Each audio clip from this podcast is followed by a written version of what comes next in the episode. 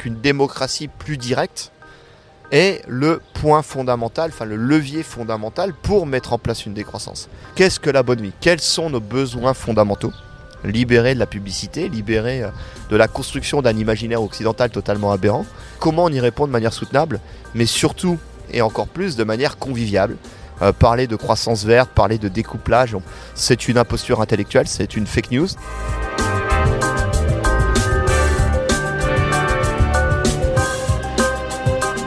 Bonjour, je m'appelle Louis Pelé. Bienvenue dans le podcast Think Degrowth, Penser la décroissance. Ce podcast a pour objectif de mieux comprendre ce qu'est la décroissance afin de mieux l'accepter et anticiper. Aujourd'hui, dans ce septième épisode, je suis allé à la rencontre de Vincent Liéger. Vincent a d'abord été un altermondialiste, puis il s'est intéressé au sujet de la décroissance. Il est aujourd'hui écrivain, chercheur et consultant. Avec Vincent, nous allons parler de néolibéralisme, de publicité, de la bonne et belle vie, de la Convention citoyenne et bien évidemment de la décroissance. N'hésitez pas à partager avec vos proches le podcast, à me partager vos feedbacks. Bonne écoute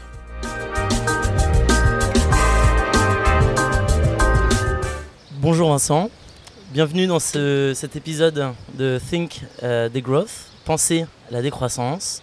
Euh, pour commencer, euh, pourrais-tu te présenter à nos auditeurs bah, Bonjour à toutes et à tous, bonjour Louis, merci pour euh, cette belle initiative et ton invitation. Donc Vincent Liéger, moi je suis tombé en décroissance il y a déjà une quinzaine d'années. Et je suis tombé en décroissance en venant des, des réseaux altermondialistes. Et à la fin des années 90, lorsque j'étais étudiant, je m'intéressais beaucoup aux questions de justice sociale à l'échelle mondiale à travers ce mouvement qu'était l'altermondialisme, et en particulier avec toute une critique assez radicale du capitalisme, de son extension, le néolibéralisme, et par là même aussi toute une critique assez radicale euh, des systèmes de domination, en particulier euh, une critique de l'impérialisme, l'impérialisme économique autour des multinationales et de la première puissance économique et militaire mondiale qu'étaient les États-Unis, et qui sont toujours les États-Unis, aussi une puissance euh, une puissance militaire hein, qui, s'engageait dans une série de guerres d'invasion, etc.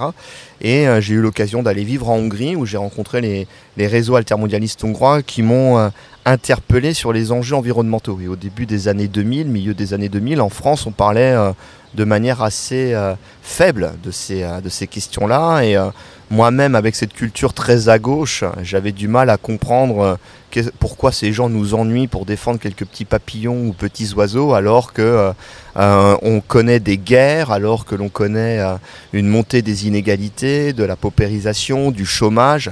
Et petit à petit, à travers des discussions, je suis arrivé à, rencontrer Nicolas Georgescu-Rogan. Nicolas Georgescu-Rogan, qui est cet économiste d'origine roumaine et qui quelque part a eu un parcours assez similaire à moi, puisqu'au départ il était plutôt dans les mathématiques, dans les sciences dures. Je suis moi-même, euh, après maths sup, maths été diplômé euh, d'une école d'ingénieur, et Nicolas Georgescu-Rogan, comme moi, s'est ensuite dirigé vers euh, la question économique. Et c'est une période où je souhaitais commencer à faire un doctorat en économie. Et en faisant ce doctorat, c'était plus sur une approche vraiment très sociale. Bah, petit à petit, en découvrant son article universitaire fameux The Entropy Law and the Economic Process, la loi de l'entropie et les processus économiques, et en particulier la traduction euh, des écrits de Georges Scorogan qui a pu être fait par euh, mon ami Jacques Greenwald et euh, Ivo Renz en 1979, où ils avaient donné le nom décroissance à ce livre. Bah, avec ma casquette d'ingénieur, avec ma fibre sociale, avec une réflexion très politique, cette histoire de appliquer les lois de la thermodynamique au processus économique sur une planète qui s'appelle la Terre et qui a donc euh, un système clos, euh, bah, faisait sens. Et c'est là que je me suis rendu compte que euh, on ne pouvait pas parler de justice sociale sans prendre en compte les enjeux environnementaux. Et de fil en aiguille, je me suis beaucoup intéressé aux questions de pic de pétrole, de pic de production des énergies fossiles, de pic de production de l'ensemble des ressources dont dépend notre système économique. on était autour de 2006-2007, au moment où bah, on atteignait le pic de production de pétrole conventionnel. Au moment où euh, on voyait venir, on était plusieurs euh, à l'anticiper, euh, ce qui est devenu après ce qu'on a appelé la crise des subprimes, la crise économique de 2008, qui était intimement liée à ces questions purement physiques autour de l'économie. Et c'est là que j'ai découvert la décroissance et cette notion de limite physique à la croissance. Alors là, nous sommes une quinzaine d'années plus tard et les limites physiques à la croissance, on les a depuis bien outre-dépassée. La situation est beaucoup plus inquiétante aujourd'hui qu'elle ne l'était il y a 15 ans. Mais par extension, j'ai aussi découvert ce merveilleux mouvement de la décroissance en France et toute cette dimension qui va au-delà des limites physiques à la croissance, qui s'intéresse surtout aux limites culturelles à la croissance, aux limites anthropologiques à la croissance et qui nous dit que euh, même si une croissance infinie dans un monde fini était possible, même si on découvrait les énergies, euh, l'énergie libre ou euh, des techniques scientifiques invraisemblables qui n'existent pas aujourd'hui pour dépasser les lois de la physique, il faudrait quand même poser la question est-ce que ça fait vraiment sens? Est-ce que ça fait sens d'être toujours comme cet hamster dans la roue qui court toujours plus vite pour consommer plus, pour travailler plus, pour produire plus, pour consommer plus, etc. Ou ce piège dans lequel nous sommes pris dans cette société occidentale de j'ai besoin de ma voiture pour aller travailler et je travaille pour payer ma voiture. Et euh, toute cette question, est-ce que euh, euh, avec notre empreinte écologique de quatre planètes dans un pays comme la France, est-ce qu'on est vraiment heureux, épanoui, euh, dans une joie de vivre à la hauteur de notre niveau de surconsommation et donc de surexploitation et de surdestruction de notre planète? Et est-ce qu'il ne faudrait pas, est-ce qu'il ne serait pas souhaitable de se poser la question du sens, se poser la question de ce qu'est la, la vie belle? Et euh, peut-être que la réponse est dans euh, une émancipation de la croissance, une sortie de la société consumériste et productiviste, et par extension aussi capitaliste, technoscientiste, euh, économiciste, je pourrais en jeter beaucoup d'autres.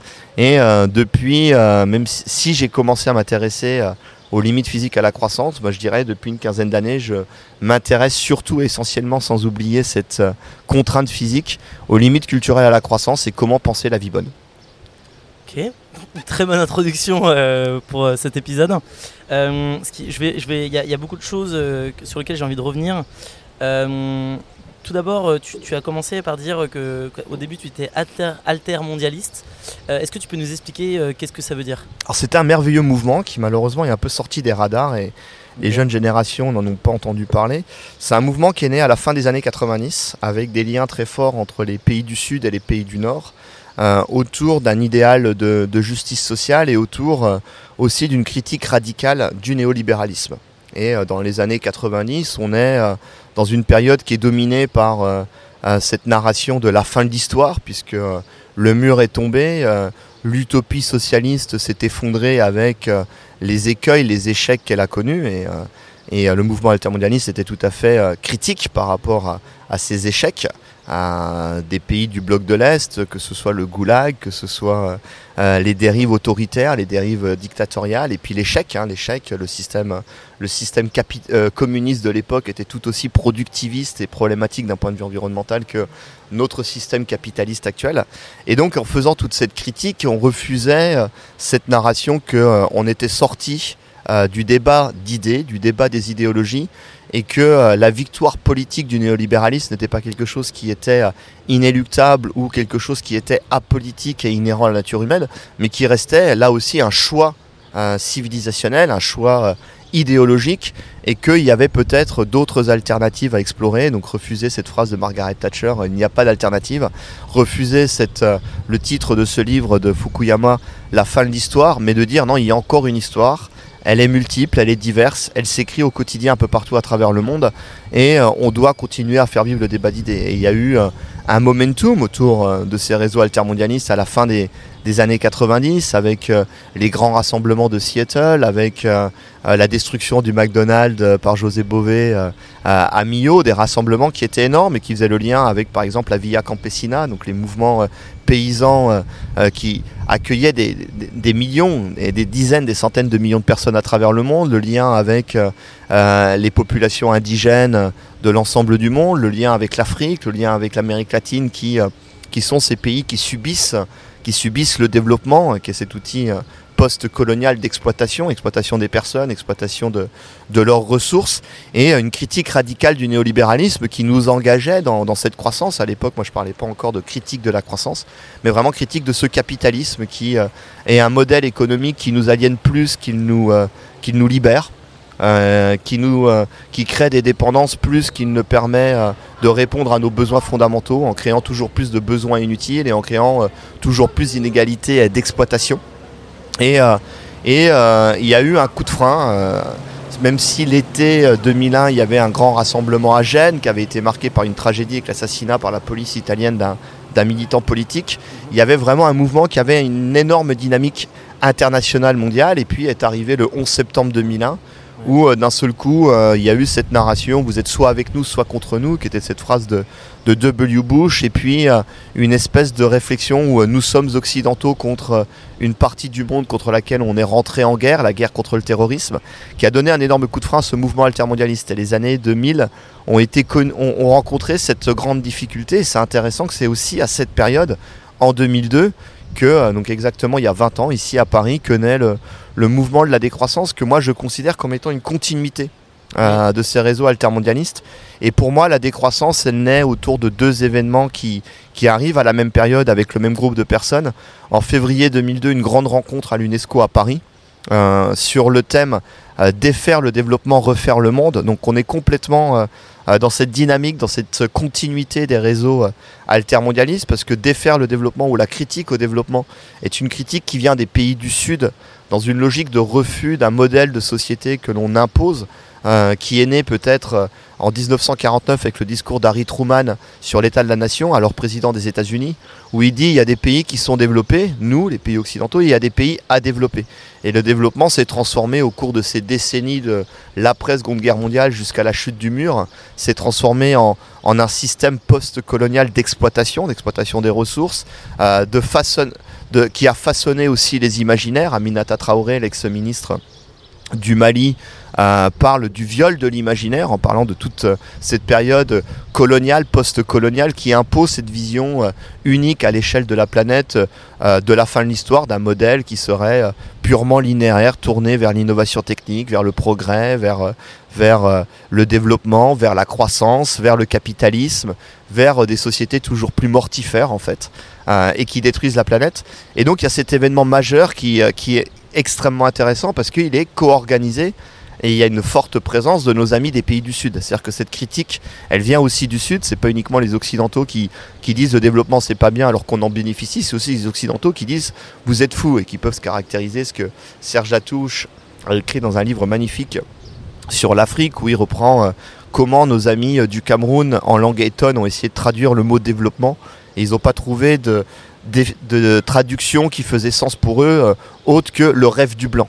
Et donc on, est complètement dans cette thématique-là. Et l'autre, événement euh, euh, qui, lance le mouvement de la décroissance, c'est la publication d'un numéro spécial dans la revue Silence, qui est alors co-dirigé par, par ces deux collectifs. Le collectif dont je viens de parler qui co-organisait cette rencontre à Paris à l'UNESCO, qui est un collectif d'universitaires, un collectif d'intellectuels qui critique, qui est dans une critique radicale du développement, critique culturelle, critique anthropologique de l'impasse de notre modèle civilisationnel occidental, et qui fait la rencontre avec les casseurs de pub à Lyon, qui eux sont dans une critique euh, de l'impact toxique, extrêmement toxique, délétère de la publicité dans nos sociétés.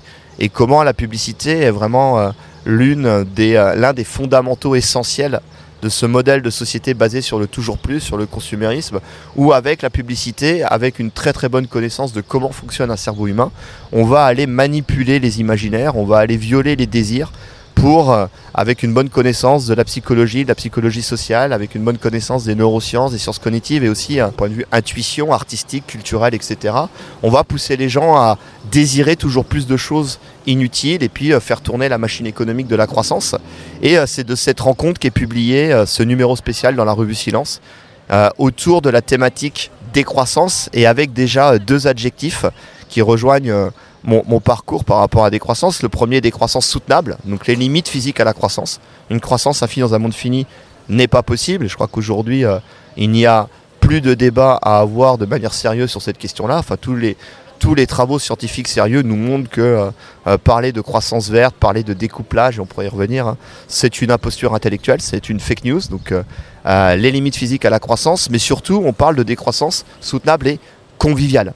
Et euh, dès le départ, on est déjà dans la thématique, c'est-à-dire que l'enjeu est de s'émanciper de la croissance parce que c'est souhaitable.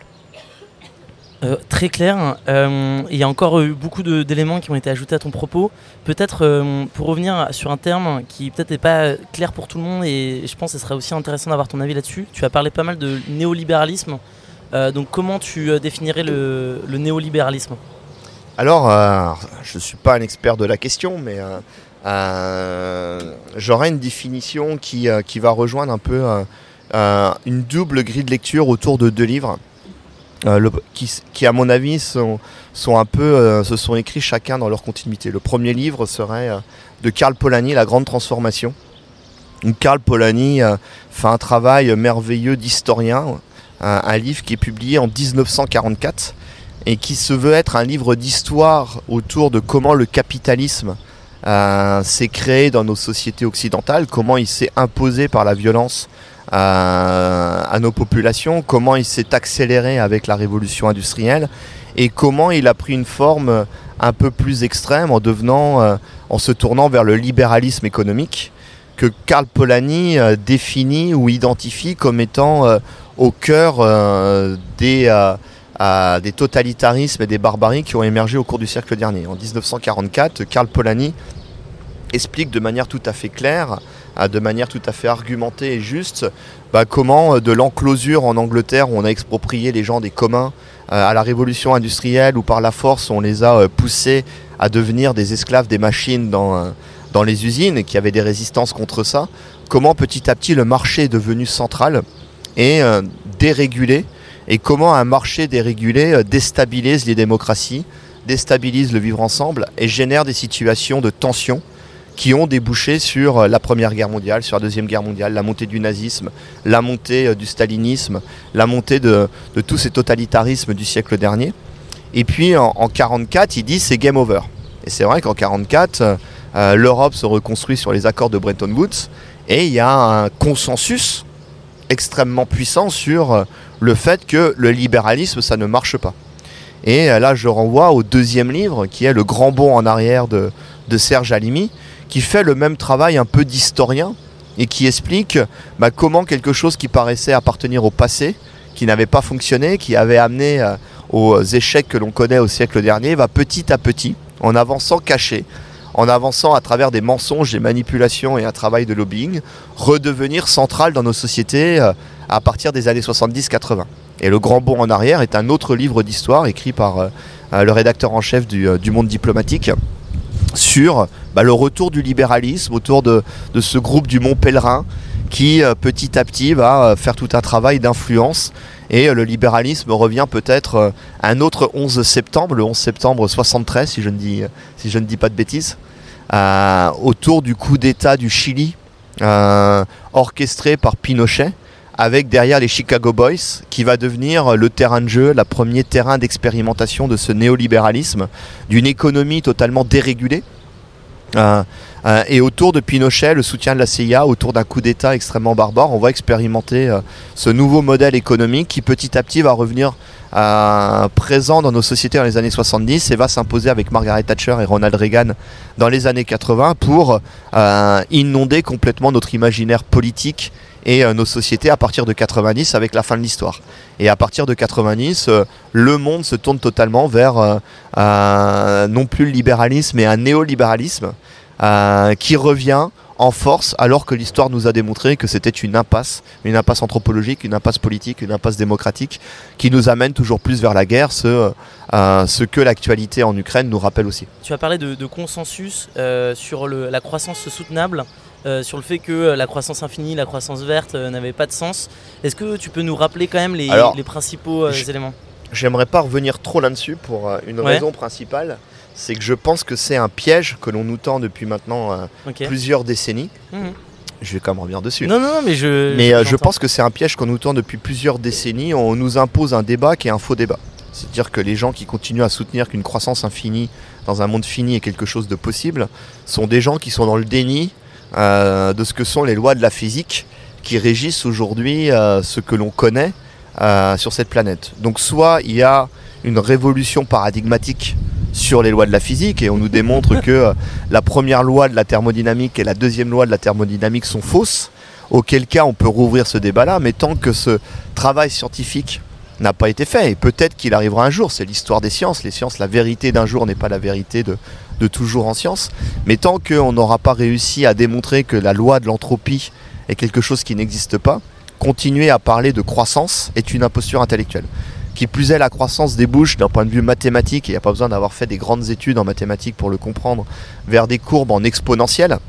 Donc euh, aller vers de l'exponentiel sur le toujours plus de consommation d'énergie, de tirage sur des ressources finies, euh, et donc d'entropie, le toujours plus de d'artificialisation des sols, de toujours plus de déstabilisation et de destruction des écosystèmes, n'est pas possible sur une planète finie et encore moins de manière exponentielle. Donc on est complètement dans une aberration mathématique, physique, démontrée depuis très longtemps. C'est-à-dire que euh, dès le début de la révolution industrielle, on va trouver des textes qui alertent sur ces questions-là.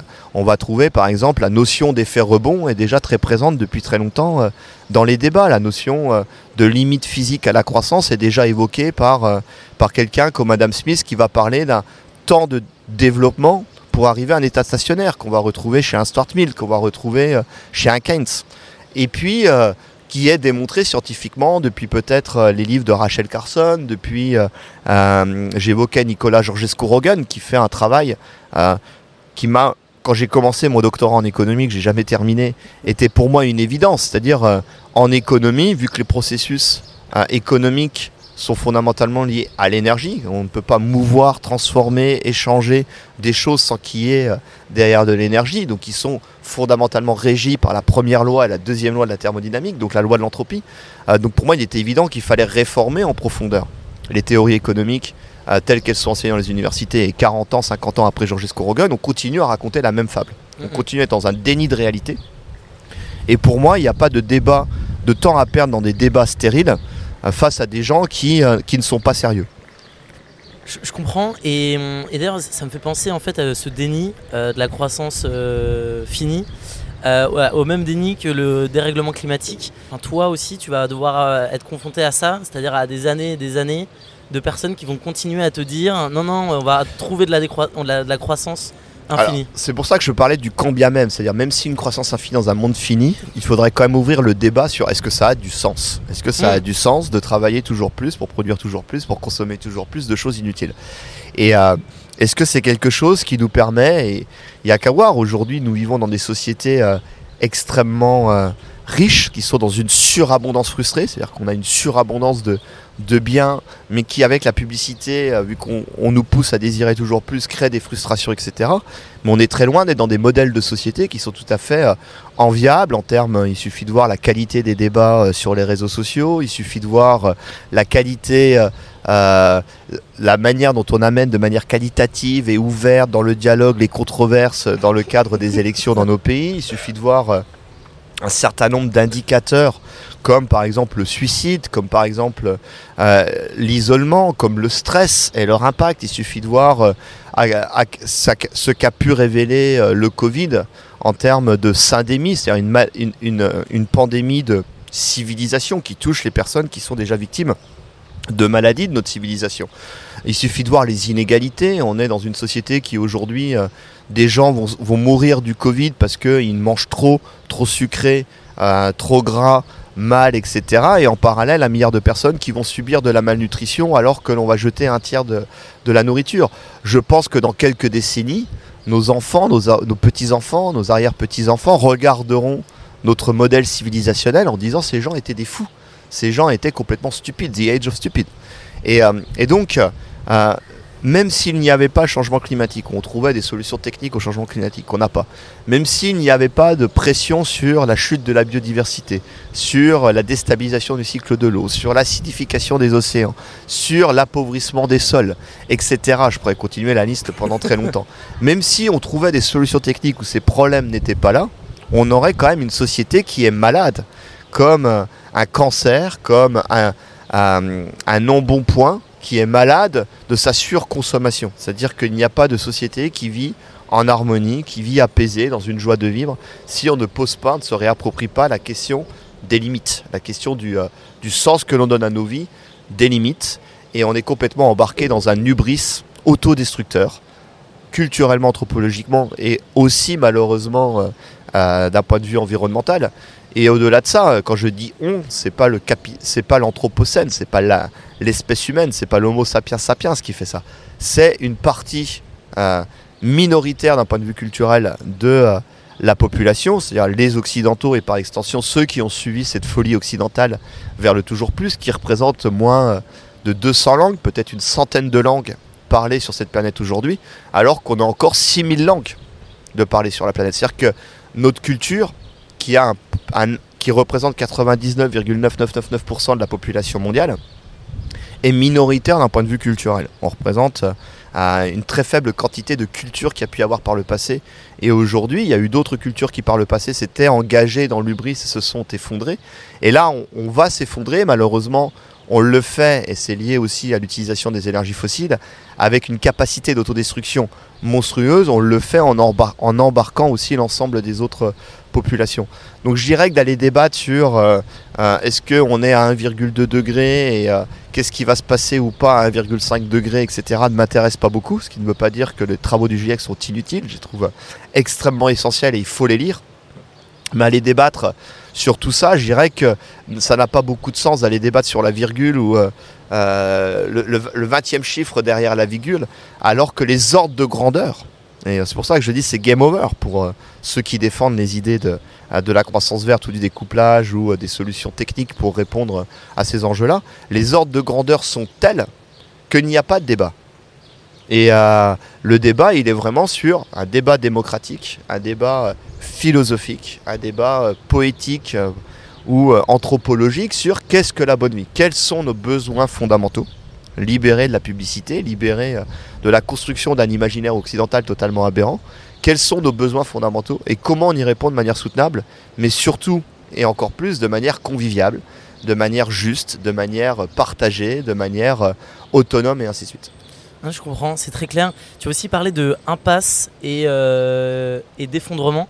Et comment ça, se, caractérise Alors, effondrement, euh, notre civilisation a commencé à s'effondrer au moment de sa naissance. Je dirais que comme toute espèce vivante, on commence à mourir au moment où on est, on est créé. Donc euh, là aussi, c'est rompre avec la, culture de la croissance qui s'inscrit dans, ou du capitalisme qui s'inscrit dans un déni de, euh, de la finitude des choses, qui s'inscrit là aussi dans une forme d'ubris. Notre compagnon de route, Bernard Maris, qui a été assassiné dans les attentats de Charlie Hebdo, était un, merveilleux économiste hétérodoxe qui analysait euh, formidablement bien le capitalisme et donc son extension avec la croissance comme étant un déni de la mort. Il faisait une, analyse psychanalytique de notre rapport au capitalisme et à, la croissance en disant à travers cette euh, quête d'accumulation de toujours plus de biens, euh, on est en fait à travers une quête inconsciente vers l'immortalité. On espère qu'à l'orée de la mort, on aura accumulé suffisamment pour pouvoir s'acheter l'immortalité. il avait anticipé ce qu'on observe aujourd'hui de manière tout à fait délirante euh, et qu'a révélé aussi le Covid, où avec le Covid, c'est la première fois qu'une civilisation répond à une pandémie de cette manière-là, ou pour ne pas mourir,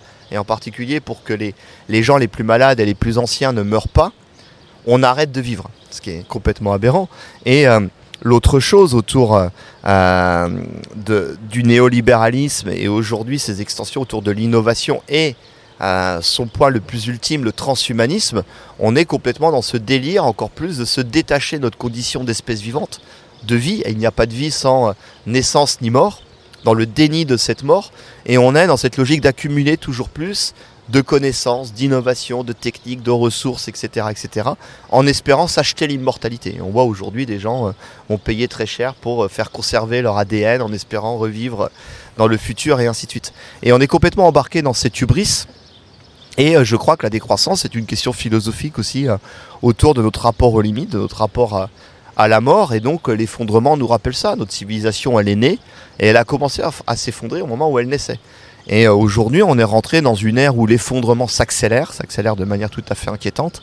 Et quelque part, au lieu de comprendre de manière radicale, en prenant à la racine, quels sont les, les mots MAUX, les problèmes profond dans notre civilisation qui fait qu'on va vers cette accélération de, son effondrement et par extension, c'est là que c'est tout à fait unique dans l'histoire de l'humanité et inquiétant, c'est-à-dire qu'on ne s'effondre pas tout seul, c'est qu'on on s'effondre en entraînant les autres civilisations humaines avec nous et on s'effondre en déstabilisant de manière tout à fait euh, inquiétante euh, comment les écosystèmes euh, sont présents sur cette planète, avec un impact d'autodestruction et de destruction invraisemblable, qui plus est en continuant à s'entêter dans ce système-là, accélère cette autodestruction.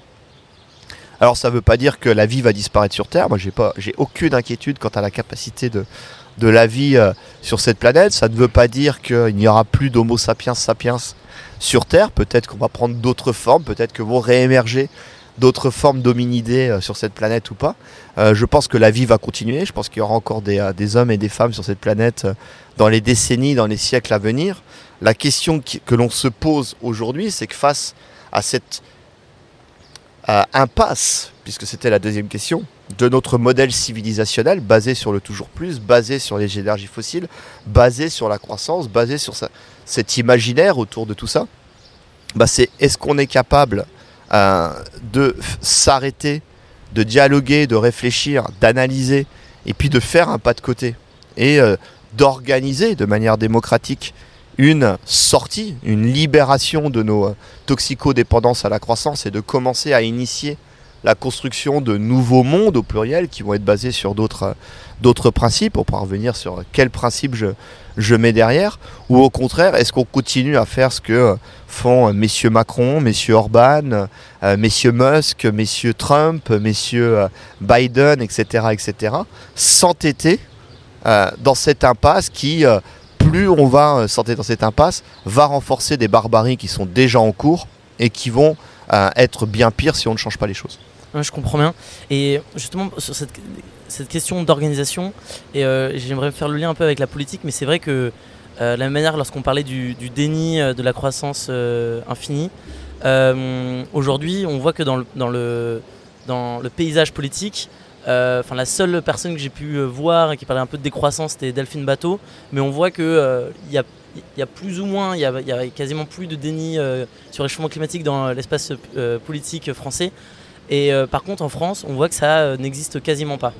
Alors, il y a, plusieurs choses derrière tout ça. Il y a la première, Hein, et je renvoie au monde diplomatique. Je parlais tout à l'heure de Serge Alimi, je parlais du colloque euh, Défaire le développement, refaire le monde qui avait été co-organisé par le monde diplomatique. Hier soir d'ailleurs j'ai débattu à Lille, à Sciences Pauline, euh, dans une soirée organisée aussi par les amis du monde diplomatique. Monde diplomatique parmi d'autres, je pense aussi aux travaux de Mediapart, etc. On fait un travail extrêmement intéressant, on voit cette carte euh, à qui appartiennent les médias. Hmm. Et en fait on se retrouve dans cette situation où les médias appartiennent à une oligarchie financière sont en lien avec euh, toute une population qui euh, n'a aucun intérêt personnel à poser la question de, la décroissance. Et qui, je crois aussi, pour une grande partie, c'est pas euh, toutes et tous que des salauds cyniques. Il y en a, mais il y a pas toutes et tous, mais une grande partie reste enfermée dans cet imaginaire qui est une fable autoconstruite pour aussi justifier leur rôle, leur position dans la société. Je crois que quelqu'un comme Emmanuel Macron en est, en est un exemple assez flagrant. Ils sont convaincus que leur rôle en tant qu'élite est euh, de trouver de la croissance pour trouver de l'emploi. Donc il faut de l'innovation pour créer cette croissance et de l'emploi, ce qui permet d'éviter que les gilets jaunes crèvent la dalle, ce qui permet à l'ensemble de la population mondiale de suivre cet idéal de mode de vie petit bourgeois, etc. Donc ça, donc ça, c'est le premier point. Donc on a euh, aujourd'hui 99% de l'espace euh, médiatique, politico-médiatique, qui est occupé par cette vision qui est une fake news de la croissance verte, par cette vision euh, qui est une fable démontrée scientifiquement par rien du tout du découplage, de l'innovation technique qui permettrait de nous émanciper des défis environnementaux qui sont face à nous, et qui est enfermé dans cette logique que ce qui n'a pas marché par le passé, on parlait du libéralisme, va marcher aujourd'hui, c'est-à-dire que la croissance va permettre à toutes et tous de vivre en harmonie sans aucun problème. Donc ça, c'est, ça occupe 99% de l'espace médiatique, il reste les 1%, où de temps en temps je peux être un peu dans les médias, où euh, quelqu'un comme Delphine Bateau a porté avec une justesse et une sincérité que j'ai trouvé tout à fait remarquable lors de la campagne écologiste la décroissance, elle a pu avoir des espaces médiatiques où elle a pu euh, développer cette idée-là et, on a vu qu'il y a eu une certaine adhésion, c'est-à-dire que euh, c'était pas, il n'y avait pas des manifestations de gilets jaunes contre Delphine Bateau, bien au contraire. Et elle est arrivée troisième au primaire écologiste. Et puis il y a, avec un score très proche des autres et qui était mmh. essentiellement un vote de soutien à son projet. Et puis il y a surtout des enquêtes d'opinion, des études, des analyses qui montrent que de plus en plus, et euh, dans un pays comme la France, mais c'est les mêmes dynamiques un peu partout sur cette, euh, sur cette planète, en particulier dans les pays occidentaux, de plus en plus, il y a une rupture dans la croyance, premièrement, que le capitalisme serait un modèle efficace et qui pourrait nous permettre de répondre aux défis du 21e siècle. Aujourd'hui, les gens en majorité à l'échelle planétaire n'y croient plus. et puis, encore plus loin, et c'est des études qui ont été faites notamment en France par l'Obsoco, un institut d'études que je trouve tout à fait intéressant de par leurs travaux, avec toutes les, pincettes et la prudence qu'il faut avoir autour de ces études. Mais une fois de plus, il faut regarder les ordres de grandeur qui montrent que des majorités, qu'il y a une forme d'hégémonie culturelle qui commence à se mettre en place dans nos sociétés, que les gens euh, ont compris que euh, le chemin qu'il fallait suivre, le chemin auquel ils aspirent, le chemin euh, qui semble le plus séduisant pour leur bien-être et pour répondre aux défis du 21e siècle, serait plutôt autour de ce que moi j'appelle la décroissance, c'est-à-dire sobriété et partage, c'est-à-dire de ralentir et de s'occuper des uns des autres, c'est-à-dire euh, de reprendre le temps de vivre et euh, de s'occuper des écosystèmes et du, bien vivre. Et seule une minorité aujourd'hui, on n'a jamais vu de manifestation de gilets jaunes pour déployer la 5G ou pour investir dans, dans l'hydrogène, pour prendre l'avion à hydrogène ou je ne sais pas quoi. Seule une minorité, souvent plutôt des gens qui vont appartenir à, une, classe d'âge un peu plus âgée et qui plus est à des niveaux d'éducation un peu plus élevés, et enfermés encore dans cette croyance de l'innovation technique, de la croissance verte, du, euh, du découplage et ainsi de suite. Et c'est une minorité qui malheureusement occupe aujourd'hui 99% euh, ou une énorme majorité de, de l'espace médiatico-politique, du débat et ainsi de suite tu, parles pas mal des, gilets jaunes. Euh, je voudrais en rediscuter avec toi parce que c'est vrai que ce que j'ai du mal à, à comprendre, c'est que effectivement, euh, c'est notamment grâce à ce, à ce modèle euh, complètement schizophrène de vouloir une croissance infinie qui crée. Enfin, après, on peut parler aussi du prolétariat, etc. Mais quand les gilets jaunes vont dans la rue, c'est pas pour appeler à la décroissance. C'est au contraire pour que leur pouvoir d'achat puisse augmenter et avoir bah, cette capacité justement d'acheter encore plus. Alors la première chose, c'est qu'il faut faire la distinction entre pouvoir d'achat et pouvoir de vivre. Mhm. Il faut faire la distinction entre euh, euh, ce qui peut être un mouvement qui va être très émotionnel et euh, l'analyse qu'on peut en faire derrière. Et j'ai eu la chance, de par mes origines, d'être au moment de la naissance du mouvement des Gilets jaunes que j'ai senti arriver lors de l'été 2000, c'était quoi, 2017 ou 2018, je ne veux pas dire de bêtises. J'étais en vacances en Haute-Marne. Et puis, euh, lors de ces vacances, on a eu des, euh, des, rencontres familiales, etc. Et je voyais une tension qui montait à la société. Et un des accélérateurs de, de la dynamique qui a débouché sur les gilets jaunes, et, la taxe carbone a été euh, la goutte d'eau, ça a été les 80 km/h. Et ce qui était reproché n'était pas tant pour ou contre les 80 et 90 km/h. En plus, il n'y avait aucune délibération démocratique autour de ce débat-là. C'était la manière dont ça avait été imposé. Mmh. Et euh, il y avait quelque chose de très, euh, très émotionnel où une partie de la population se sent méprisée. On, leur explique ce qui est bien pour elle. Et euh, c'est ça qui a agacé beaucoup. Et puis il y a eu la goutte d'eau qui était la taxe carbone. Donc moi j'avais fait le choix, j'avais annoncé à, mes potes et à, mes collègues à Budapest, j'envisage de passer du temps en France à l'automne parce que je sens qu'il va se passer quelque chose. Et il y a eu cette histoire de taxe carbone qui était une imposture aussi parce que dans l'augmentation du prix, c'était plus lié à une conjoncture et à l'augmentation du prix des hydrocarbures par le marché que vraiment la taxe carbone. Mais il y avait euh, surtout quelque chose d'extrêmement injuste où on n'était pas dans la construction d'une transformation politique euh, sociétale accompagnée, discutée, délibérée, intelligemment mise en place qui permet de répondre aux enjeux climatiques. On était dans un pseudo-effet d'annonce qui n'avait aucun impact sérieux quant euh, à, notre empreinte carbone mais qui avait un impact extrêmement violent et humiliant, où d'un seul coup ça touchait en priorité certaines populations. Hmm. Certaines populations plutôt rurales, euh, qui subissent déjà euh, euh, des choix politiques autour du néolibéralisme qui entraîne cette métropolisation du monde, c'est-à-dire que les économies, les bénéfices, la culture, les dynamiques de vie sont bah, là où on est aujourd'hui dans des grandes mégalopoles comme Paris, qui concentre toutes ces énergies, etc. Mais euh, euh, ce qu'on va manger à midi ensemble après cet entretien euh, viendra de ces régions-là, toujours plus méprisées. Et des régions où les gens étaient de plus en plus condamnés à se déplacer toujours plus pour aller bosser, pour se nourrir, pour avoir des activités, pour se rencontrer et ainsi de suite. Et donc on a créé une dépendance double, à la fois un mode de vie toujours plus abscon, toujours plus euh, autour de la distance, et une dépendance toujours plus forte aux énergies fossiles pour se déplacer toujours plus. Et il y avait cette logique d'aller les pénaliser. Et euh, dès euh, le début novembre, j'étais en Haute-Marne pour un débat autour du revenu de base dans la ville de Langres. La veille, c'était le 31 octobre, la veille du 1er novembre. Donc j'étais rentré pour la Toussaint, etc. Et j'arrive à la gare de Langres et je vois partout dans les rues euh, autour, entre la gare et le centre-ville de Langres, j'étais en voiture, normal, on est dans un territoire où on est en voiture, tout le monde avec le gilet jaune qui à l'époque était posé sur le tableau de bord. Et j'arrivais de Paris, où on suivait ça de loin, et j'en discutais avec les collègues, les amis d'Europe Écologie Les Verts, de différents mouvements, euh, euh, du de la France Insoumise. Et, de Paris, on comprenait pas. C'était même une réaction en disant c'est ces gros beaufs de chasseurs de, qui veulent conduire des voitures toujours plus grosses dans les campagnes, etc.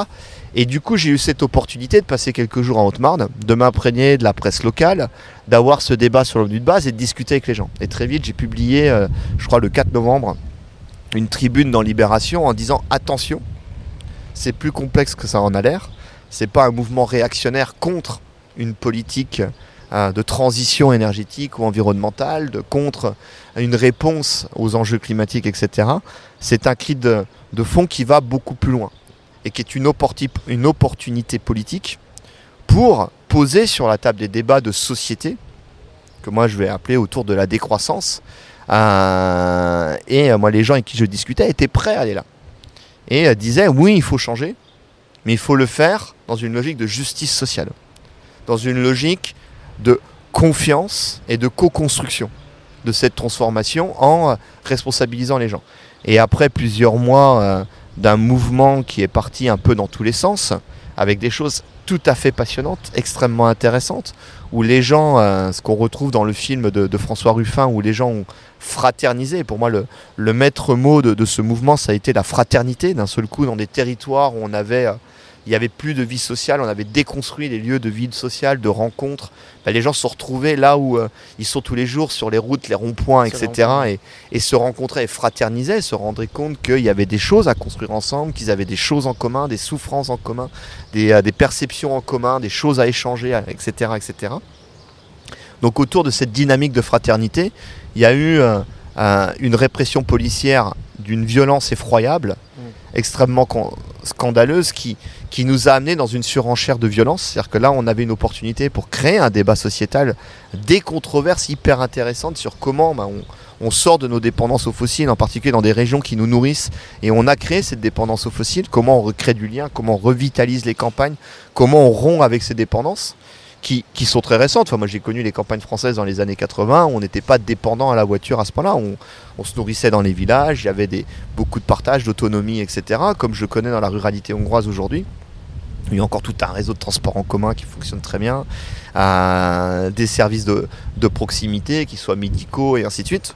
Donc il y, avait toutes ces questions-là, une opportunité. On a réussi à sortir de la violence. C'était une proposition tout à fait remarquable qui a été faite euh, par Cyril Dion président de la République qu'il a accepté autour de la Convention citoyenne pour le climat. je, voulais t'en parler justement. Et, ça démontre que, euh, que de manière intuitive et expérimentée malheureusement qu'à petite échelle depuis euh, une quinzaine d'années, vingtaine d'années dans les réseaux de la décroissance, qu'une démocratie plus directe est le point fondamental, enfin le levier fondamental pour mettre en place une décroissance.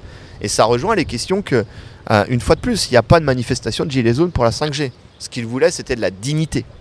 Ce qu'ils voulaient, c'était de la démocratie directe à travers le RIC. C'est une proposition qu'on peut discuter, soit d'accord ou pas avec ça, mais le, cri du cœur était celui-là. C'était on a notre, le droit à la parole aussi. Et, euh, et la, Convention citoyenne pour le climat est une expérimentation tout à fait intéressante qui montre ce qu'on va retrouver dans la plupart de nos écrits dans les réseaux de la décroissance depuis une quinzaine, vingtaine d'années. En particulier dans notre livre de 2013, un projet de décroissance. Et on pourrait revenir sur la dotation inconditionnelle d'autonomie. On dit on doit créer des délibérations citoyennes sur quels sont nos besoins fondamentaux et comment on y répond de manière soutenable et souhaitable. Et, euh, cette convention citoyenne pour le climat, en tirant, au sort 150 personnes qui vont travailler au cours de 7 week-ends, ce qui est très court. À, qui on va proposer, je trouve, un, processus de controverse plutôt bien foutu, où sur les 150, au départ, il y a des climato-sceptiques, hmm. il y a des chasseurs, il y a des conducteurs de, de, pick-up, il y a... il y a des gens qui sont déjà écolos, enfin on va avoir ce qu'est la société française aujourd'hui, mmh. mais quand on fait confiance aux gens, qu'on leur donne un mandat, qu'on les responsabilise, qu'on les met face aux faits. Je pense notamment à la présentation qu'ils ont eue sur les dérèglements climatiques de Masson Delmotte. Qu'on les met face à des controverses où ils vont écouter euh, l'agro-business et, euh, euh, la, fédération, la confédération paysanne. Ils vont trancher. Ils sont arrivés à 150 propositions qui sont un projet de décroissance extrêmement pertinent, bien articulé. Ils ont assumé le mandat, la confiance qu'on leur a donné. Euh, et, c'est extrêmement intéressant. Et ça montre que à travers ce type de levier, à travers euh, le tirage au sort, à travers de la démocratie plus délibérative, plus directe, etc., bah, les gens sont prêts à changer à condition que ce soit co-construit, que ce soit réfléchi, qu'ils aient leur mot à dire, qu'ils soient actifs, pris en compte dans la co-construction et que l'on prennent en compte de manière juste les contraintes, les difficultés, les différents niveaux d'approche, de départ, etc. des, des uns et des autres. Et, euh, pour moi, c'est euh, souvent ce que je dis, on peut facilement remplacer le mot décroissance par démocratie, encore mieux démocratie directe ou délibérative, qui est euh, véritablement l'enjeu central auquel on doit faire face aujourd'hui et qui revient sur bah, ces 1% qui occupent 99% de, de l'espace médiatique, ces 1% qui, sont, qui ont un impact en termes de pollution bien plus grand que l'ensemble des, euh, classes dominées et ainsi de suite, et euh, euh, qui nous impose un agenda politique qui n'est pas celui des majorités aujourd'hui, à qui il faut redonner la parole, à qui faut, avec lesquels il faut faire preuve de créativité, d'audace pour faire vivre cette démocratie en mettant en place des conventions citoyennes, des préférendums, du tirage au sort, des RIC, des mandats impératifs etc. etc. Euh, on retrouve ça aussi à travers le mouvement municipaliste, à travers différents types de mouvements où je crois que aujourd'hui dans tous les territoires, par secteur d'activité, par question, il faudrait euh, s'arrêter, discuter, débattre et commencer à co-construire. Hum, je comprends. Et peut-être pour euh, clôturer cette petite euh, partie euh, politique, est-ce que qu'est-ce que tu penses justement en ce moment du rassemblement de la gauche autour du Nupes et est-ce que tu trouves que ça va dans le bon sens ou au contraire ça va diluer les messages? Alors ça va dans le dans le bon sens parce que je crois qu'il y avait des convergences politiques, mhm. idéologiques assez fortes bien avant que le Nupes soit soit créé. C'est pour ça que moi je m'étais un petit peu investi dans la dans la primaire populaire. Euh, par contre, la manière dont les choses se sont mises en place, c'est totalement catastrophique. C'est-à-dire que ça a commencé d'abord par une course de petit cheval, où euh, chacun euh, souhaitait se placer par rapport aux autres, où Jean-Luc Mélenchon avait un objectif premier qui était celui d'abord d'éliminer le PS, d'affaiblir le PC et Europe Écologie Les Verts pour imposer sa manière de fonctionner où euh, le PS était dans une mission euh, impossible de continuer à faire, euh, à, faire revivre un parti qui est mort, qui est politiquement mort, qui s'est totalement fourvoyé justement dans le néolibéralisme qui est incompatible avec, avec son idéal socialiste, où le PC Europe Écologie Les Verts était dans une logique de faire survivre leur structure d'un point de vue économique du fait du système électoral tel qu'il est, et puis on s'est retrouvé dans une campagne présidentielle d'une d'une rare médiocrité, avec des attaques extrêmement violentes et inutiles des uns contre les autres, enfin surtout euh, de tous contre euh, la France insoumise, parce que la France insoumise avait le bon rôle vu qu'ils étaient, ils ont réussi leur coup euh, en étant en étant dominant, et puis après une tambouille électorale, alors que pendant des mois on nous expliquait qu'on ne veut surtout pas la tambouille électorale pour placer les copains, les copines ici ou là et partager les circonscriptions, avec après des accords électoraux sur une base commune, alors que pendant des mois, il nous expliquait qu'il n'y avait pas de possibilité d'avoir une base commune. Donc je trouve que ça donne une image assez négative. Et puis euh, aujourd'hui, un UPES qui, euh, qui malheureusement va imposer des candidats dans des circonscriptions, ou dans certaines, ça va être le candidat qui était légitime, qui était déjà engagé dans des discussions euh, dans les territoires, et puis dans d'autres circonscriptions, ça va être plus violent parce que euh, on, ne s'intéresse pas à la base, on ne s'intéresse pas aux spécificités euh, régionales ou culturelles qu'il peut y avoir dans les circonscriptions en question et ainsi de suite. Donc globalement, c'est une bonne chose, mais le chemin a été extrêmement douloureux. Ok. Et il restera douloureux ou tu restes euh, positif par rapport à ça? Ah ben moi je pense qu'il faut continuer à essayer de travailler ensemble, à discuter, à dialoguer. Moi je travaille avec tout ce beau monde-là. Il y a eu une sortie du président Macron il y a quelques jours, je crois que c'était lors de C'était à, l'occasion de son de l'officialisation de son nouveau mandat à la suite de sa réélection, mhm. où il a accusé, accusé le NUPES d'être une bande de décroissants. Et moi, c'est ce que je prône depuis plusieurs années, c'est-à-dire que la reconstruction d'une force émancipatrice, progressive, qui s'attaque de manière sérieuse aux enjeux environnementaux, mais aussi culturels et démocratiques et d'injustice dans notre société, ne peut que se mettre en place autour de convergence, autour des idées de la décroissance. on peut les appeler autrement, etc. Mais pourquoi? Parce que seule la décroissance, c'est ce que dit aussi de manière toujours très juste Delphine Bateau, c'est le seul mouvement politique qui fait le lien entre les différents problèmes auxquels on fait face à travers une pensée radicale, c'est-à-dire qui prend les problèmes à la racine et qui propose quelque chose de non extrémiste, c'est-à-dire en analysant les problèmes à la racine et en identifiant bien euh, de quoi on doit s'émanciper, se libérer et vers quoi on doit aller, on assume le fait qu'on parle de là et comment on chemine petit à petit de manière sereine et démocratique. Donc moi je suis convaincu et je me bats pour ça depuis plusieurs années que la convergence se fait autour d'un projet de décroissance et c'est ce qu'on voit émerger petit à petit de manière assez, euh, assez timide. Et c'est intéressant que Emmanuel Macron, malgré tous les défauts qu'il a, on ne peut pas lui reprocher d'être quelqu'un de stupide, fasse la même analyse que moi, mais euh, dans une logique de diaboliser le NUPES. C'est ça. Ou sinon, il a aussi parlé des Amish. Alors ça, c'était plus malheureux, parce qu'il y avait quand même dans son discours une forme de racisme envers une population qui a des choses tout à fait intéressantes, qui, comme toute civilisation, a, des choses intéressantes, des choses que l'on va critiquer. Mais le fait, euh, ça montrait un imaginaire. Et d'ailleurs, c'est intéressant de, revenir là-dessus, parce que dans, sa, euh, dans le jargon qu'il a utilisé, dans le, champ lexical qu'il a utilisé, mais à plusieurs reprises, et été le mm. cas aussi d'un Jean Castex, etc., il a, il a bien dit « je ne crois pas dans le modèle Amish ». Et euh, je crois en l'innovation, en je crois en la croissance. C'est ce qu'on a retrouvé aussi dans les discours de beaucoup de figures politiques dominantes, pas uniquement en France. Et ça montre bien que autour de la croissance verte, du capitalisme vert, du découplage, etc., on est en permanence dans une logique de croyance. Et, euh, dans le, champ lexical utilisé par toutes ces personnes, ils ne disent pas euh, Monsieur Macron n'a pas dit euh, j'ai travaillé avec toutes mes batteries d'experts, d'ingénieurs, de spécialistes climat, d'économistes, d'anthropologues, de sociologues, et euh, j'ai euh, discuté avec les différents pans de la société française, etc. Et on arrive à, la solution, à la, à la conclusion que d'un point de vue politique, il est souhaitable de se tourner vers la croissance verte. Il dit je crois en l'innovation technique, je crois en la croissance verte, je crois dans le découplage, je crois en l'hydrogène, je crois euh, en la Startup Nation, etc. Et on est complètement face à une religion, face euh, à, des questions que nous on apporte plus dans, une logique émancipatrice de poser les bonnes questions pour trouver des réponses démocratiques en prenant en compte la réalité qui est la nôtre, une fois de plus, que celle de la loi de l'entropie. Je comprends.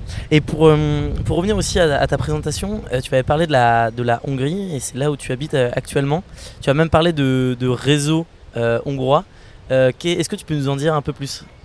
Alors, j'habite depuis il y a 20 ans, quand la, la, décroissance naissait en France, je me suis, j'ai commencé à vivre en Hongrie et depuis une vingtaine d'années, je vis un peu entre Budapest et Paris, mhm. avec des périodes où je suis plus sur Paris, des périodes où je suis plus sur sur, euh, sur Budapest et euh, en particulier, j'ai été très actif dans les réseaux de la décroissance à la fin des années 2000. Quand j'ai découvert la décroissance, je suis revenu vivre 4-5 ans à Paris. Et, c'est une période où j'étais le porte-parole du Parti pour la décroissance, où euh, il y avait un certain momentum dans, dans, les médias, dans les débats politiques. Et la décroissance a joué un rôle d'influenceur sur le débat d'idées, a joué un rôle par exemple dans la naissance d'une pensée écologiste et une rupture encore non aboutie avec le productivisme autour de, à l'époque du, parti de gauche, dans l'entourage. Il y a un travail qui a été fait dans l'entourage de Jean-Luc Mélenchon et mm. qui a débouché sur la planification écologique. C'est un exemple parmi d'autres. Donc là, là j'étais très actif là-dedans et euh, j'étais aussi actif euh, à Paris dans les, euh, autour du mouvement vélo, entre autres. et en particulier en lien avec des organisations comme Jeudi Noir et l'ouverture de squats pour alerter sur la spéculation immobilière. Et euh, j'ai participé au Vélorussion, qui était tout à fait sympathique, mais assez faible. Il hein. ne faut pas oublier qu'il y a encore 10 ans, faire du vélo à Paris n'était pas quelque chose qui était, euh, tout à fait aisé. Ça reste compliqué, les débats restent âpres, mais à l'époque, c'était un combat quotidien. Et puis, euh, au-delà des, des Vélorussions, on a commencé à ouvrir des ateliers vélo autogérés. Et en particulier dans les squats, j'en ai eu un peu marre que bah, on ouvre quelque chose de merveilleux dans un squat qui commence à prendre, vie, qui fonctionne bien et ainsi de suite. Et puis la police arrive, on se fait arrêter, ils détruisent tout et il faut recommencer. Et j'ai eu l'occasion de retourner vivre en Hongrie en 2010-2011. Et j'ai vu, euh, j'arrivais avec toute cette expérience de 4 années passées en France autour de la décroissance. Je retournais à Budapest, où euh, il y a à Budapest, et il y avait euh, de manière encore plus dynamique à l'époque, mais il y a toujours de manière assez forte, tout un réseau de lieux alternatifs dans le centre de Budapest, en particulier autour de bars alternatifs, etc., mais qui sont aussi des lieux de vie sociale, des lieux d'expérimentation politique, des lieux où on fait du low-tech, des lieux où il y a beaucoup de, de vie créatrice euh, culturel, artistique, etc. Et toute une, dynamique merveilleuse autour, de ça. Et je me, je me, suis dit, on a un terrain de jeu tout à fait euh, fertile pour expérimenter la décroissance. Et à l'époque, pas grand monde s'intéressait à la décroissance. Ils, faisaient ça plus parce que euh, ça leur apportait du bien-être. Il n'y avait pas de grosse théorisation politique autour de, ces questions-là. Et donc, on a décidé avec un ami qui s'appelle Adrien, que je salue, qui était avec moi présent dans les mouvements euh, vélo euh, en France et euh, qui est franco-hongrois, on a décidé de créer un centre de recherche et d'expérimentation sur la décroissance. Le projet était très ambitieux au départ. On a, mis, on a créé un, tout un collectif assez ouvert avec un nombre trop important de, d'organisations, de personnes, etc., qui fait que c'était très compliqué à gérer. Et puis on voulait acheter un bâtiment. Donc c'était très ambitieux, on allait trop vite, trop loin et on s'est un peu cassé la figure. Donc on a fait finalement ce qu'on savait faire. On a créé un atelier vélo qui s'appelle Cyclonomia. Et euh, dans cet atelier vélo, on a commencé à fabriquer des vélos cargo et des remorques. Mhm. Et puis par extension, on a rencontré un jeune entrepreneur hongrois qui s'appelle Lévi, qui euh, euh, venait de créer une, coopérative de coursiers à vélo qui voulait utiliser des vélos cargo. Donc on lui a fourni des vélos cargo pour transporter des charges plus lourdes dans Budapest. Puis on a rencontré Logan qui, qui était à la fois chercheur à l'université d'Europe centrale et, et aussi à mi-temps euh, volontaire dans une ferme bio à côté de Budapest qui lançait un système de, de, paniers de légumes hebdomadaires. Donc on a dit pourquoi pas transporter ces paniers de légumes avec euh, nos vélos cargo. Et puis euh, après on a rencontré Orchi, une jeune doctorante hongroise qui s'intéressait à Karl Polanyi, l'économie substantive et en particulier l'économie de réciprocité. Est-ce qu'on est capable, est-ce que c'est intéressant, pertinent de, de dépasser l'argent pour avoir dans un écosystème des échanges? Et euh, petit à petit, on a créé euh, cette coopérative qui s'appelle Cargonomia, que je, que je euh, qualifie aujourd'hui de coopérative d'expérimentation et de recherche sur la décroissance. On continue à faire tout ça et par extension, on, fait aussi des low-tech autour des énergies. On fait aussi, on a un gros projet par exemple cet été de réhabilitation d'une maison qui a 115 ans, qui est faite en torchis dans la ruralité hongroise, qui est une maison traditionnelle hongroise qui n'a pas été habitée depuis 30 ans, qu'on va euh, retaper tout en se réappropriant les savoir-faire autour du torchis, des qualités énergétiques tout à fait intéressantes. Euh, on, anime aussi deux jardins urbains dans Budapest, un en agroforesterie urbaine et un en, permaculture. Et puis on a plein de projets de débats, de rencontres, de discussions, euh, de festivals, pour partager un peu toutes ces questions-là avec différentes, différents réseaux. En particulier, on va dans les écoles. Et euh, bah, quand je suis pas euh, à Paris en train de prêcher la bonne parole sur la décroissance, j'essaye de l'expérimenter, de la vivre au quotidien euh, de manière tout à fait privilégiée en y prenant beaucoup de plaisir à Budapest. Et Budapest, ça s'est fait par hasard ou c'est avec un effet de réseau Alors le, le, premier hasard a été un voyage et un coup de foot pour cette ville. Mhm. Et quand j'ai rencontré Budapest il y a tout juste 20 ans, en 2002, en arrivant à la gare de Keleti, j'ai eu un sentiment de liberté de euh, d'une ville qui avait une créativité merveilleuse partout autour. Et cette intuition s'est révélée plutôt juste, qui m'a donné envie euh, d'approfondir ma, ma, rencontre avec cette ville et, et d'y rester. Et donc depuis 20 ans, bah, je ne l'ai jamais euh, vraiment quitté, puisque maintenant je m'y suis totalement installé.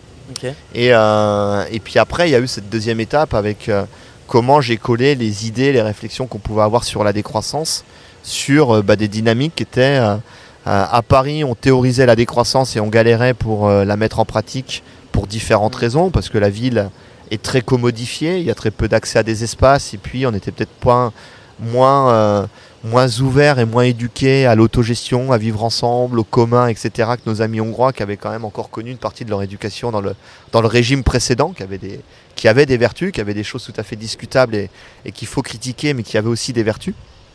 Et donc il y avait tout ce réseau qui, qui, reste un terrain de jeu tout à fait merveilleux. Et Budapest reste une ville euh, avec toutes ses contradictions, mais euh, dans laquelle on s'épanouit à expérimenter au quotidien la décroissance, avec ce lien avec la ruralité hongroise, avec ce lien avec nos jardins urbains, avec les vélos cargo, et puis avec un certain nombre de, de lieux alternatifs où tous les jours euh, on est pour faire des tas de workshops, des tas de discussions, des tas de débats, où on s'amuse beaucoup.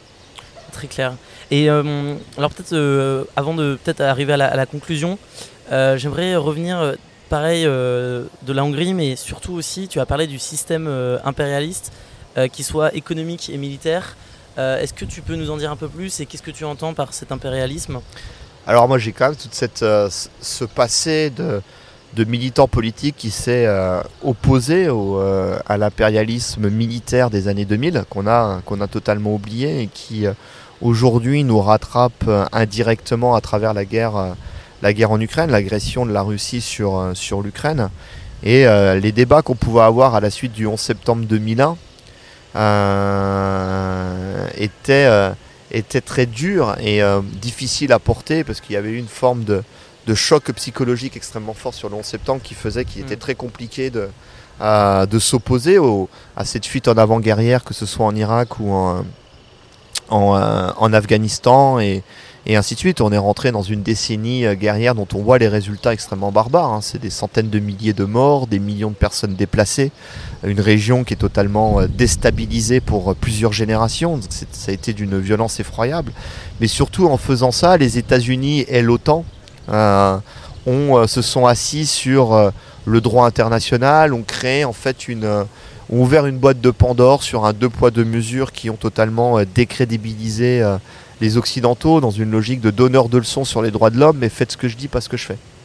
Et euh, à Vladimir Poutine, quand on voit aujourd'hui, et c'est ce que les Occidentaux ont du mal à comprendre, continue à avoir une forme de sympathie malgré son agression inexcusable, horrible sur l'Ukraine. On voit qu'il y a des pays africains qui le suivent, on voit que quelqu'un comme Lula va avoir un discours en disant c'est euh, euh, c'est logique et mérité et il ne faut pas condamner plus euh, Monsieur Poutine que Monsieur Bush à l'époque. Il y a d'ailleurs eu, euh, je sais pas si c'était hier, mais j'ai vu passer ça sur les réseaux sociaux. Un lapsus tout à fait révélateur de George, de George W. Bush, où quand il parle de l'agression en Ukraine, il parle de l'agression en Irak. Et moi, je vois beaucoup de similitudes en fait entre euh, un empire euh, qui attaque un autre pays. Euh, C'était en 2003 les États-Unis sur l'Irak, avec un rejet extrêmement fort de la communauté internationale. Et puis aujourd'hui, Poutine qui fait de nouveau la même chose avec une escalade militaire tout à fait inquiétante. Et avec euh, à chaque fois en toile de fond, je vais renvoyer no- notamment les auditeurs aux, euh, aux écrits d'un Mathieu Ozano et son livre merveilleux sur euh, euh, Or Noir, euh, l'histoire du pétrole, qui est une analyse géopolitique de comment le pétrole a toujours été au cœur de toutes les guerres de ces, euh, de ces 150 dernières années. Et, de nouveau, autour de cette guerre, bah, il y a des enjeux tout à fait énergétiques. Euh, les Européens, d'un seul coup, se sont réveillés sur quelque chose sur lequel moi j'essayais d'alerter depuis très longtemps, qui était notre dépendance aux énergies fossiles, euh, qui représentent 80% euh, de l'énergie primaire qu'on consomme sur cette planète. Ces énergies fossiles dont il faut sortir pour des raisons évidentes autour du changement climatique, parce que leur combustion intervient dans 70% des dérèglements climatiques. Et puis, de toute manière, les énergies fossiles, c'est aussi un stock fini qui euh, va être amené à, manquer incessamment sous peu. Et d'ailleurs, euh, Mathieu Ozano publiait un article, euh, je crois que c'était il y a à peu près un an, ou l'été dernier, ou au début de l'automne l'année dernière, qui montrait que les Russes prenaient conscience qu'ils atteignaient euh, euh, leur pic de production de gaz et de pétrole. Donc même s'il n'y avait pas la guerre en Ukraine, où il faut sortir de manière urgente de, notre dépendance au gaz et au pétrole russe, euh, russe parce que à, tra- à travers son achat quotidien, on, participe à l'effort de guerre, on participe à, cette fuite en avant guerrière tout à fait euh, terrifiante. Donc euh, pour des raisons éthiques, il faut en sortir rapidement, pour des raisons environnementales, il faut en sortir rapidement. Et même s'il n'y avait pas tout ça, on serait contraint de le faire pour des raisons physiques. Et donc euh, derrière, il y a cette question d'une ère de la guerre où nos économies sont totalement liées à l'énergie.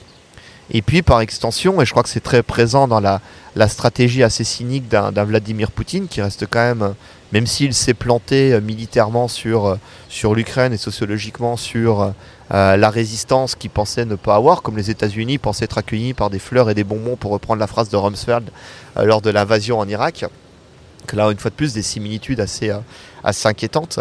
bah on, on, joue aussi sur la chaîne alimentaire mondiale où bah, d'un seul coup, de nouveau, les Européens se réveillent sur le fait que cette région du monde, en particulier la, Russie, qui est le premier producteur euh, de blé, de céréales de manière générale dans le monde, qui avec l'Ukraine euh, devient largement le très premier, domine totalement et on voit toutes ces interdépendances autour d'une région qui a toujours été centrale. La Rome antique se nourrissait déjà à l'époque de, ce qui était produit dans cette région-là. D'un seul coup, on se réveille de nouveau que sur le fait, et c'est des choses qu'ont du mal à comprendre nos politiques, euh, que derrière l'économie, il y a une réalité physique, qui est l'énergie, qui est les terres, qui est ce que l'on va produire, qui est euh, la vie des gens qui participent à la production de tout ça.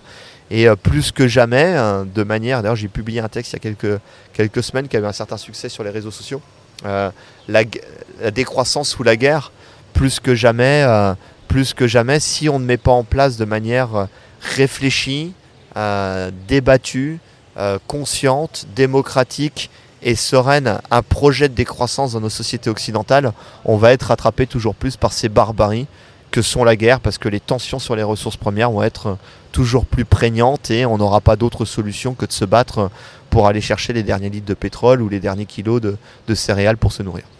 Et tu, parles donc de l'impérialisme américain et l'impérialisme russe. Euh, est-ce que tu, comment tu vois aussi, enfin moi j'aimerais ajouter à ce duo un trio qui est l'impérialisme chinois. Euh, comment tu, est-ce que, tu es d'accord avec ça ou au contraire tu penses que c'est pas même. Euh une fois de plus, moi je regarde les ordres de grandeur. Aujourd'hui, quand on parle, quand on parle d'impérialisme, il faut regarder quelles sont les forces en présence d'un point de vue militaire et d'un point de vue économique. Alors si on regarde les forces en présence d'un point de vue militaire, 50% euh, c'est euh, l'OTAN. Et 50% euh, l'OTAN, c'est plus de 40%, il faudrait vérifier les chiffres à plus ou moins, mais l'ordre de grandeur, plus ou moins 10%, plus ou moins 5 points, on va dire c'est ça. À plus de 40%, c'est les États-Unis d'Amérique. donc les ordres de grandeur sont assez parlants. Et puis, il y a un changement de paradigme sur l'ordre établi de ces dernières décennies, qui est le retour sur la scène internationale de la Chine qui redevient une puissance économique tout à fait centrale, avec qui plus est des interdépendances extrêmement fortes entre les États-Unis et la Chine, qui fait que on est un peu dans une situation où on est ennemi, mais on ne peut pas euh, pousser l'ennemi à se casser la figure, parce que si l'ennemi se casse la figure du fait des dépendances, on se casse la figure avec lui. Donc il y, y a, énormément d'enjeux extrêmement violents, à la fois économiques, derrière ça, avec un impérialisme militaire qui reste quand même du côté de l'OTAN, et une fois de plus, la nécessité d'ouvrir un débat éclairé sur toutes ces interdépendances, sur aujourd'hui des systèmes alimentaires, des systèmes économiques, des systèmes énergétiques qui sont dépendants des énergies fossiles, qui vont commencer à manquer, qui sont très présentes dans des, euh, régions stratégiques, sur des tensions qui commencent à se, à se créer depuis déjà une quinzaine d'années autour de l'accaparement des terres, autour euh, de transformation d'habitudes d'alimentation qui fait que c'est toujours plus prégnant parce qu'on mange toujours plus de viande et donc faut toujours plus de terre pour produire toujours plus de, ressources pour nourrir ces animaux que l'on va consommer, etc. Et une fois de plus, la décroissance à travers son analyse radicale des enjeux qu'il y a derrière, en faisant lien entre nos, économies et l'énergie, nos économies, nos habitudes de vie et euh, l'agriculture, euh, nos modes de vie et nos interdépendances avec des chaînes de production extrêmement complexes. C'est ce qu'on a vu avec l'Evergreen, un, un porte-container qui se bloque dans le canal de Suez et c'est l'économie mondiale qui s'arrête. On l'a vu avec euh, euh, les sécheresses historiques à Taïwan où euh, c'est l'arrêt de la, de la fabrication de semi-conducteurs et c'est l'industrie mondiale qui s'arrête. On le voit aujourd'hui avec les tensions qui sont en train de naître sur la guerre en Ukraine où il va y avoir des ruptures d'approvisionnement d'un certain nombre de choses. Je pense notamment aux fertilisants agricoles, etc. Donc soit on est capable en bonne intelligence de comprendre toutes ces interconnexions, ces interdépendances qui sont dans une impasse et on s'assoit autour d'une table et on réfléchit ensemble à comment on sort de ces interdépendances, soit on reste dans le déni et puis on crée des pseudo-narrations euh, euh, dans une logique haineuse et de guerre qui va nous amener vers une abîme tout à fait inquiétante. Euh, on va arriver à, la, fin de cet entretien. Est-ce qu'il y a un sujet que tu aurais aimé aborder ou qu'on n'a peut-être pas suffisamment abordé euh, selon toi? Je trouve qu'on a déjà dit beaucoup de choses. C'est plus à toi de me dire. Hein. Comme je te disais en introduction, je pourrais continuer pendant trois heures tant, euh, bah, tant la décroissance à travers. Oh, je vais peut-être conclure là-dessus. moi, ce qui m'a toujours plu dans la décroissance, c'est je crois sa grande force et en même temps euh, c'est notre grand défi en tant que porteur de la décroissance de la présenter, c'est qu'elle est fondamentalement euh, transversale, très multidisciplinaire, très euh, multidimensionnelle. entre j'ai un de mes meilleurs amis qui se reconnaîtra peut-être et que je salue, qui me dit toujours, qu'il est un brillant journaliste, qui me dit toujours la décroissance, vous avez raison. Le seul problème, c'est qu'avec la décroissance, il faut avoir un doctorat dans toutes les disciplines.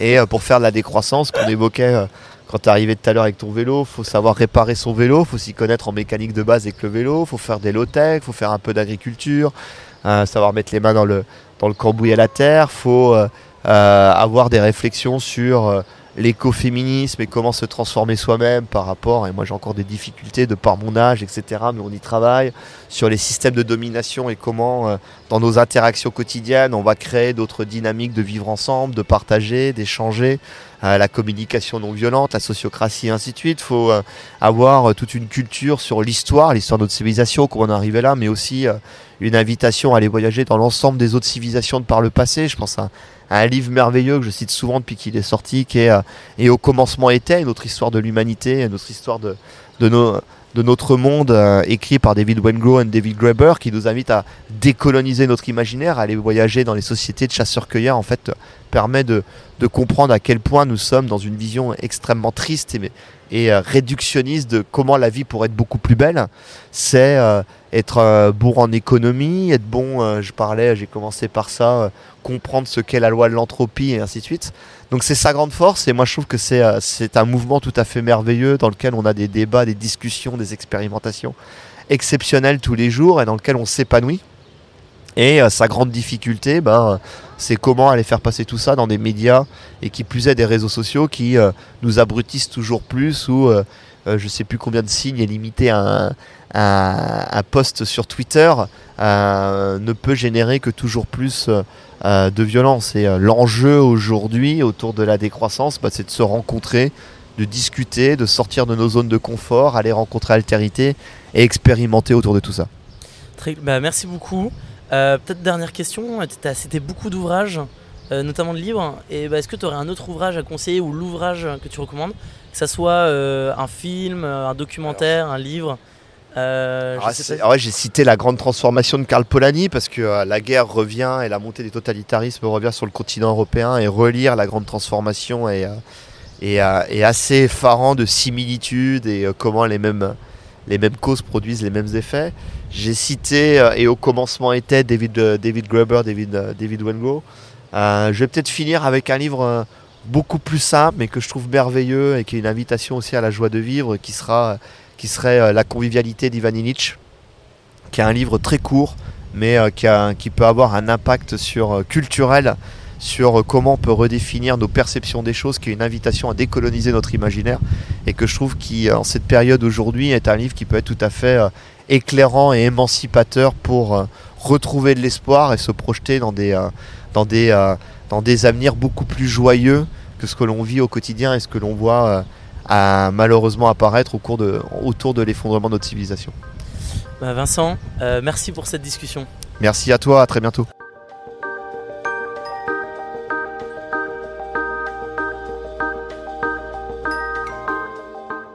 Vous étiez chez Think Degrowth, Pensez la décroissance, le podcast qui a pour objectif de mieux comprendre qu'est-ce que la décroissance afin de mieux l'accepter et anticiper. Vous pouvez vous abonner sur toutes les plateformes et laisser des petites étoiles sur Apple Podcast et surtout, surtout, à en parler autour de vous. Enfin, rendez-vous sur LinkedIn et Instagram pour rejoindre la communauté, faire connaissance et nous partager vos retours. À bientôt!